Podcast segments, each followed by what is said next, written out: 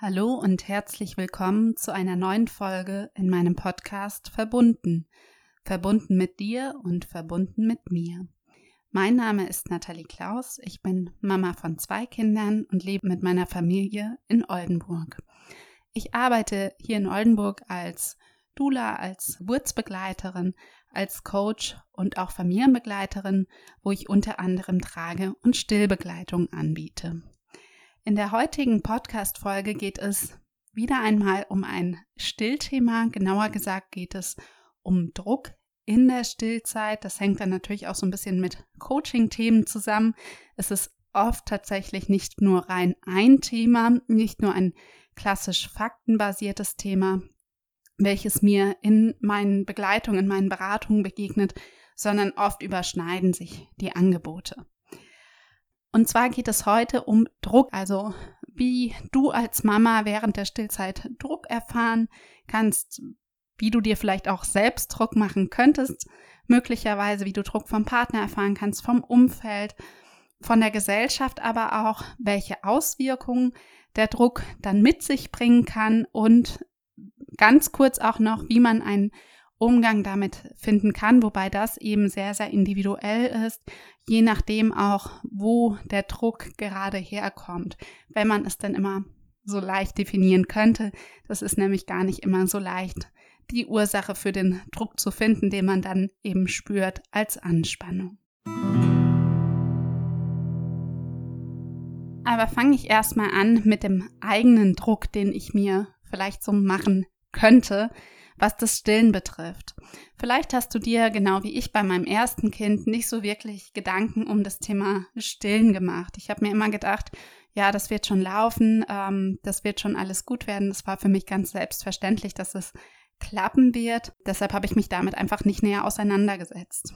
Und wenn man dann aber nach der Geburt merkt, dass da Probleme auftreten, dann ist es eben so, dass man sich selbst oder dass manche Menschen sich sehr dann auch unter Druck setzen, dass es jetzt aber klappen muss, denn es ist ja eine intuitive Sache, wie es ja oft so vermittelt wird, oder dass man auch ja sich selbst Druck macht und mit dem Stillen das Bild einer guten Mutter verbindet, dass man denkt, ja, wenn ich jetzt nicht stille oder wenn das nicht so richtig klappt oder wenn ich zufüttern muss oder auch möchte oder wenn ich gar nicht erst stillen möchte, dann bin ich keine gute Mama, dann kann ich mein Kind nicht richtig versorgen.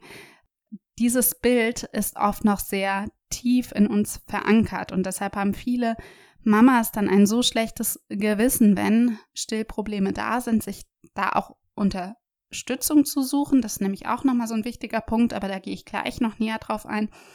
Und dieser Glaubenssatz oder diese Verbindung zwischen einer guten Mutter und einer stillenden Mutter, der ist echt tief. Und dann kann man eben auch nochmal schauen, wo kommt dieser Glaubenssatz überhaupt her? Warum verbinde ich mit einer guten Mutter tatsächlich auch, dass eine Mutter stillt? Was steckt da für mich dahinter?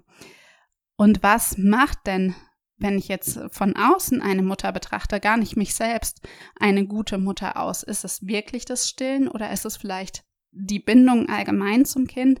Da kann man dann eben tatsächlich nochmal genauer auch hinschauen, wo dieser Glaubenssatz herkommt und den dann eben auch gezielt hinterfragen und überlegen, was ist die Alternative, also was ist das Gegenteil auch dieses Glaubenssatzes. Ich bin eine schlechte Mutter, wenn ich stille. Fühlt sich das stimmig an? Nein, das fühlt sich auch nicht stimmig an, aber dass man so ein bisschen in ähm, ja das Hinterfragen insgesamt reinkommt, um dem auf den Grund zu gehen. Glaubenssätzen auf den Grund zu gehen, ist nicht immer so einfach, aber ähm, wie gesagt, das mit dem mit diesem Glaubenssatz ist ein möglicher Grund, warum du dir möglicherweise Druck machen könntest.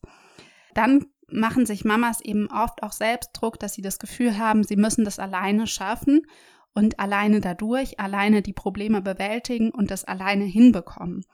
Aber dem ist eben nicht so. Es gibt so viel, was wir nicht wissen, so viel, was wir lernen müssen. Und wir können nicht alles ad hoc sofort abrufen, was viele eben in Jahren erst gelernt haben. Und deshalb ist es vollkommen legitim und sogar total stark, sich dann wirklich auch Hilfe zu suchen, wenn da Schwierigkeiten oder Probleme da sind. Viele Schwierigkeiten lassen sich relativ einfach lösen, wenn man frühzeitig daran geht.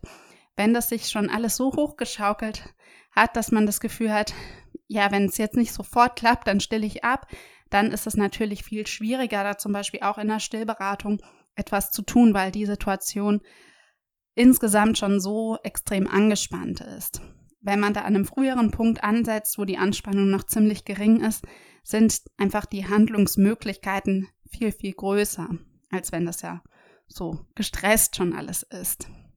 Also du siehst schon, es gibt schon allein viele Gründe und es gibt äh, sicherlich noch viele weitere Gründe, warum du dich möglicherweise selbst beim Stillen unter Druck setzt. All diese Sachen sollten nicht sein. Druck ist generell nicht sinnvoll, aber manchmal machen wir uns eben diesen Druck und ich möchte jetzt einfach zeigen, dass es vielfältig ist, wie Druck entstehen kann in der Stillzeit und dass es eben auch nicht schön zu reden ist. Also Druck kann immer mal da sein, er sollte nicht da sein, ja, aber wir sollten dann auch wissen, oder ist es sinnvoll zu wissen, was wir dagegen tun können, wie wir gegensteuern können, wie wir uns abgrenzen können.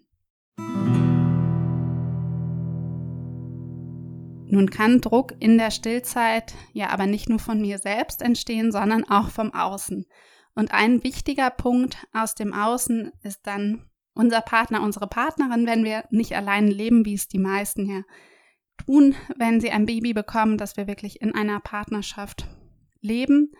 Und auch da gibt es tatsächlich ganz unterschiedliche Möglichkeiten, wie hier in der Paarbeziehung, in der Elternbeziehung Druck in Bezug auf das Stillen entstehen kann.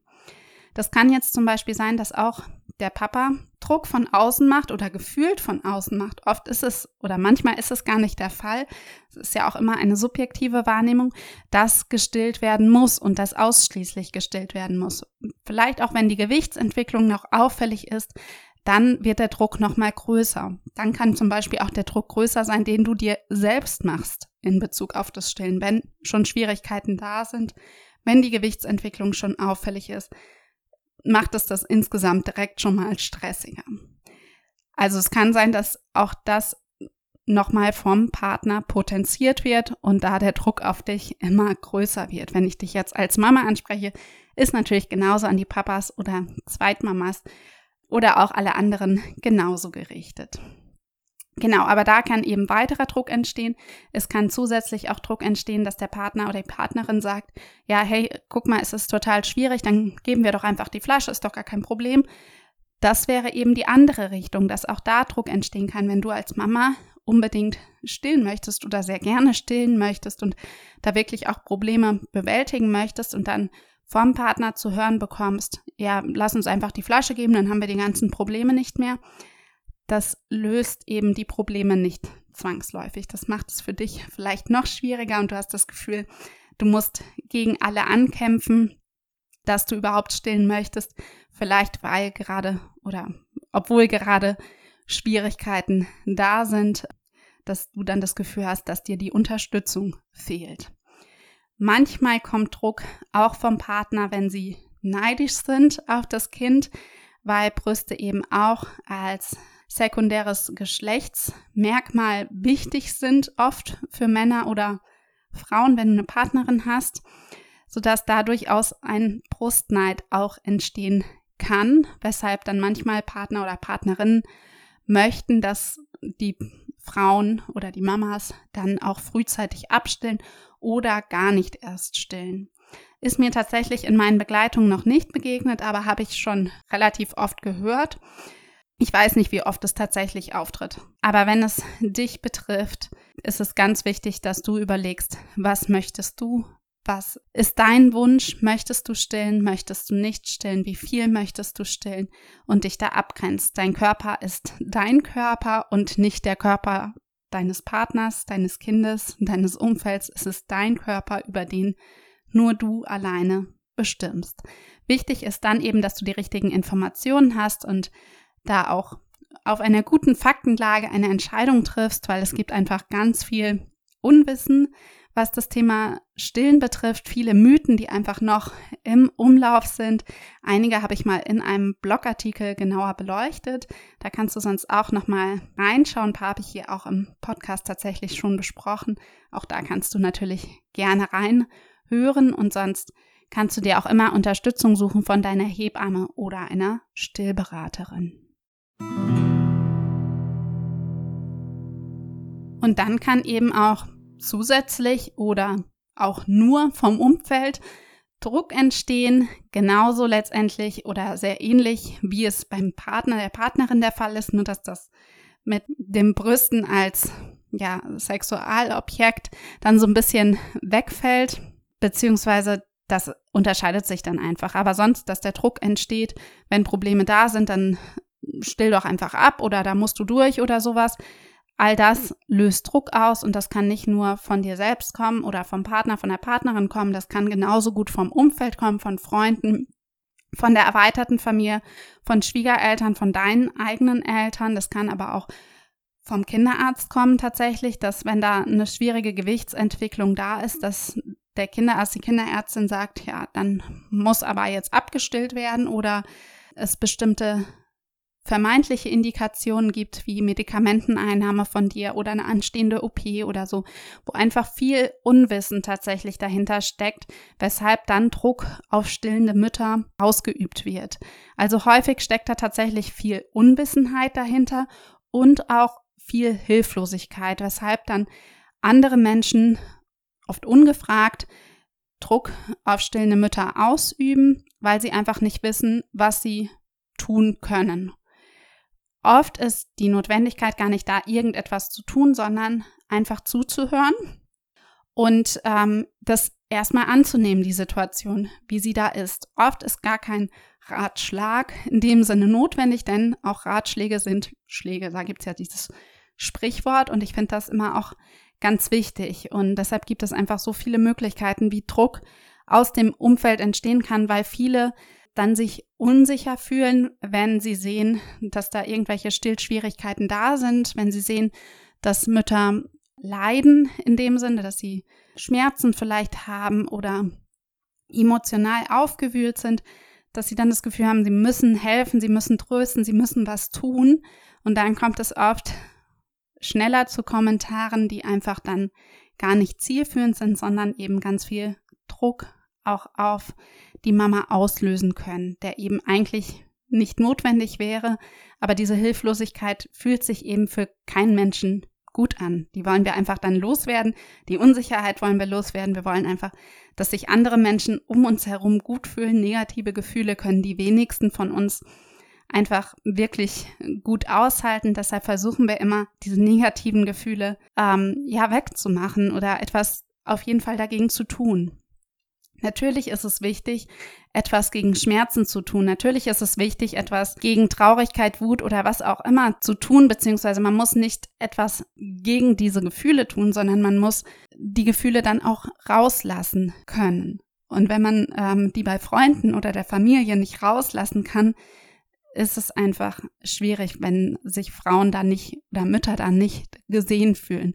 Und in der Stillzeit ist es eine sehr empfindsame Zeit, gerade am Anfang, so kurz nach der Geburt, im Wochenbett, wenn die Hormonumstellung da ist und die Schwangerschaftshormone abfallen, die Stillhormone etwas ansteigen, da weinen viele Frauen einfach. Und das ist erstmal nichts Schlimmes, dieser klassische Baby Blues. Wenn es dann darüber hinausgeht, muss man natürlich genauer hinschauen. Und ähm, da kannst du zum Beispiel auch deinen Partner, deine Partnerin bitten, ähm, wenn du das Gefühl hast, dass du irgendwie doch länger weinst, mehr weinst, aus deinen Gedankenkreisen nicht rauskommst, dass du da einfach auch nochmal um eine Meinung von außen bittest, ob das auch sein oder ihr Eindruck ist, und da sich dann auch wieder Unterstützung zu suchen, weil wenn man jetzt zum Beispiel eine Wochenbettdepression hat, ist das eigentlich sehr gut therapierbar. Je früher man dann aber damit beginnt, desto einfacher ist es tatsächlich auch.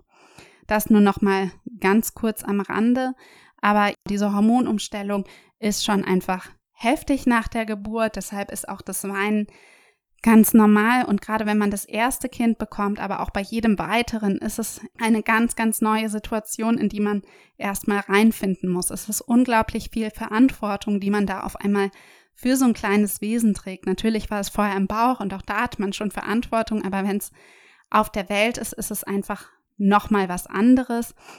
Und damit muss man erstmal lernen, auch umzugehen. Und das darf auch ein bisschen Zeit brauchen. Ja, und auch gesellschaftlich entsteht in Bezug auf das Stillen immer mal wieder Druck. Das kann zum Beispiel sein, dass die Formularnahrungshersteller sehr viel Werbung machen. Das kann nicht nur sein, das ist so und die sind sehr penetrant in ihrer Werbung. Die dürfen zwar für Säuglingsanfangsnahrung, also für Prä- und Einsernahrung keine Werbung machen, aber dann machen sie eben für bestimmte Nahrung, für Komfortnahrung, die nur geeignet ist für Verdauungsbeschwerden zum Beispiel oder für Folgemilchen, machen die dann Werbung und das verbindet man dann natürlich auch mit den Säuglingsanfangsnahrungen, sodass die Säuglingsanfangsnahrung doch in unserem Gehirn ziemlich präsent sind. Vor allem, wenn eben Stillschwierigkeiten auftreten, dann weiß man ganz sicher, da gibt es auch eine Ersatznahrung, die ich im Zweifelsfall geben könnte. Ja, natürlich kann man eine Pränahrung im Zweifelsfall als Muttermilchersatz geben. Nichtsdestotrotz löst das einfach oder kann viel Druck auslösen, wenn man das so dauerhaft präsent hat. Und die sind eben ziemlich penetrant in der Werbung, weshalb viele auch vor der Geburt schon eine Pränahrung zu Hause haben. Viele haben auch Flaschen schon zu Hause mit dem Hintergedanken, ja, wenn es denn nicht klappt, dann habe ich halt eine Flasche. Meine Erfahrung ist aber eben so, dass wenn man das vor der Geburt schon zu Hause hat, weil dafür geworben wird, weil es einem aus dem Umfeld so begegnet, dann treten die Stillschwierigkeiten eher auch mal auf oder man greift zumindest eher mal auch auf die Ersatznahrung oder die Flasche insgesamt zurück, weil es ist ja eh schon da und wenn dann das Kind unruhig ist, dann würde man ohne die Flasche erstmal auch viel ausprobieren und das Kind würde dann wahrscheinlich auch ruhiger werden. Wenn man aber jetzt Pulvermilch zu Hause hat, dann geht es halt eher auch schnell, die dann zuzubereiten und dem Kind dann eine Flasche fertig zu machen. Also da kann eben schon seitens der Hersteller Druck entstehen. Und insgesamt gibt es aber auch nicht nur in die eine Richtung Druck, sondern auch teilweise in die andere Richtung. Also, dass möglichst lange gestillt werden muss, dass Nichtstillen schlecht ist. Und der Druck entsteht auch in diversen Social-Media-Gruppen oder Kanälen, diesen Druck gibt es tatsächlich in beide Richtungen, so wie es auch beim Umfeld der Fall ist. Also es ist sehr, da gibt es so zwei Welten. Die eine rät schnell zur Flasche und zur Ersatznahrung, die andere, ja, nur stillen ist gut und das nur, wenn ihr mindestens zwei Jahre stillt. Ja, das ist die WHO-Empfehlung nach, also sechs Monate ausschließlich zu stillen und danach passende Beikost einzuführen und bis zu einem Alter von zwei Jahren und darüber hinaus zu stillen, solange Mutter und Kind das eben wollen. Aber das heißt ja nicht, dass alle so lange stillen müssen oder werden, sondern es muss wirklich zu euch als Familie, zu dir, als Mama, zu deinem Baby passen. Es ist immer eine gemeinsame Entscheidung, die man da trifft und das ist die Empfehlung, aber das heißt nicht, dass es euer Weg ist. Also vielfältige Möglichkeiten auch, dass Druck entstehen kann aus der Gesellschaft, insgesamt muss man dann immer gucken, wo kommt der Druck her, weil oft lässt sich das gar nicht so ganz genau sagen. Wenn ich mich jetzt angespannt fühle beim Stillen, woher kommt diese Anspannung eigentlich? Ist es vielleicht auch eine ganz andere Ursache, dass ich angespannt bin? Ist es vielleicht auch eine rein körperliche Ursache für die Anspannung? Dass zum Beispiel der Brustmuskel verspannt ist. Auch das ist eine Möglichkeit, gegen die man aber auf jeden Fall etwas tun kann. Man muss aber insgesamt immer auch etwas genauer hinschauen und man darf auf keinen Fall die emotionale Komponente eben außer Acht lassen, weil dieser Druck, dieser Stress, der da entstehen kann, der hat eben dann auch Nachwirkungen, die er mit sich bringt. Und zu den Auswirkungen zählt dann erst einmal, dass zum Beispiel durch die innerliche Anspannung es dann auch eben zu einer körperlichen Anspannung kommt. Und die körperliche Anspannung bewirkt dann wiederum, dass der Milchspendereflex gehemmt ist. Wenn der Milchspendereflex gehemmt ist, muss dein Kind mehr arbeiten, um an die Milch zu kommen. Das heißt, es ist vielleicht frustrierter an der Brust, weil es mehr arbeiten muss. Wenn es frustrierter ist, beschwert es sich mehr und dadurch bist du vielleicht noch angespannter. Dadurch wird dein Kind noch frustrierter, weil es deine Anspannung ja auch zusätzlich noch spürt und man rutscht schnell in so eine Spirale, die einfach ungünstig ist. Das ist eine mögliche Auswirkung. Dann ist es auch so, dass mit dauerhaftem Stress oder übermäßigen starkem Stress Einschränkungen in der Milchbildung geben kann, dass die, der Milchfluss gar nicht so richtig in Gang kommt, dass es keinen guten Milcheinschuss gibt oder die Milchmenge nicht ausreichend ansteigt. Außerdem kann es leichter zu einem Milchstau kommen, weil wenn der Milchspendereflex nicht so gut ausgelöst wird, dein Kind nicht die Brust gut entleert, dann staut sich eben die Milch doch eher mal. Und das kann eben auch sehr schmerzhaft für dich sein, was dann auch theoretisch noch Folgeproblematiken mit sich bringen kann. Aber meistens merkt man schon spätestens beim Milchstau, dass da irgendwas schief läuft und dass man einen Gang runterfahren muss. Was dann eben auch wichtig ist, da macht es dann eben Sinn, auch nochmal zu gucken, wo ist die Ursache für den Milchstau, wo ist die Ursache für zu wenig Milch. All das kann eben auch ganz, ganz, ganz unterschiedliche Ursachen haben. Außerdem kann es eben auch sein, dass wenn du dich jetzt dauerhaft unter Druck gesetzt fühlst oder dich selbst unter Druck setzt, dass du dich nicht so gut auf dein Baby einlassen kannst. Das heißt, dass dann letztendlich irgendwann eben auch die Bindung zwischen euch beiden darunter leidet. Und spätestens, wenn du das merkst, solltest du eben gucken, dass du gegensteuerst und wenn du das selbst nicht schaffst, dass du dir eben da auch Unterstützung suchst.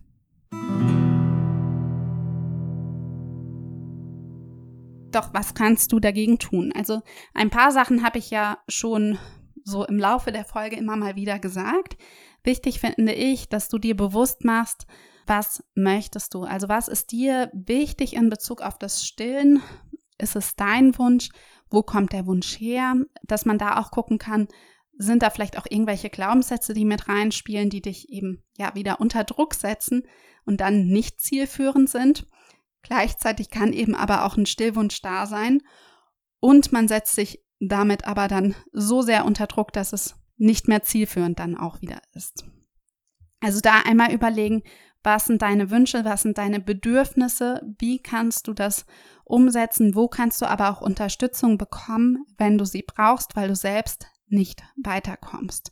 Das ist eben auch ein guter Punkt in Bezug auf Selbstfürsorge, dass man nicht nur sich selbst etwas Gutes tut, sondern eben auch andere von außen bittet, einen da zu unterstützen, sich selbst überhaupt etwas Gutes tun zu können.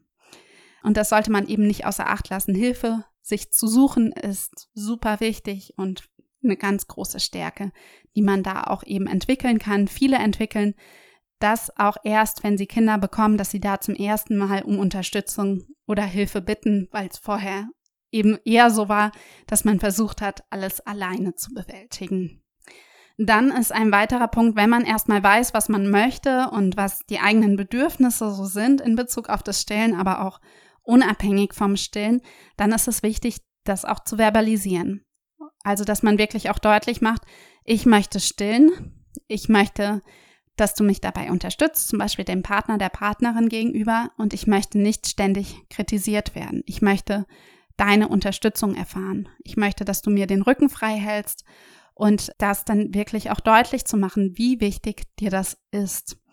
Es kann sein, dass dein Partner, deine Partnerin oder auch deine Familie oder wer auch immer sich dazu äußert, das gar nicht gemerkt hat, was dir wichtig ist. Oder dass du zum Beispiel sagst, du dem Stillen, das läuft gerade nicht rund. Ich weiß das. Ich möchte gerade gar keine Tipps. Ich möchte einfach reden. Ich möchte einfach das loswerden können, was ich da gerade sage und möchte da keine Rückmeldung zu, sondern einfach in den Arm genommen werden und ja, das rauslassen können. Auch das kann helfen. Es kann außerdem helfen, sich tatsächlich gut zu informieren über die Fakten, gerade wenn man so Ratschläge bekommt, die tatsächlich auf alten Mythen oder am Märchen beruhen, hilft es einfach, sich die Fakten anzueignen und dann gegen argumentieren zu können.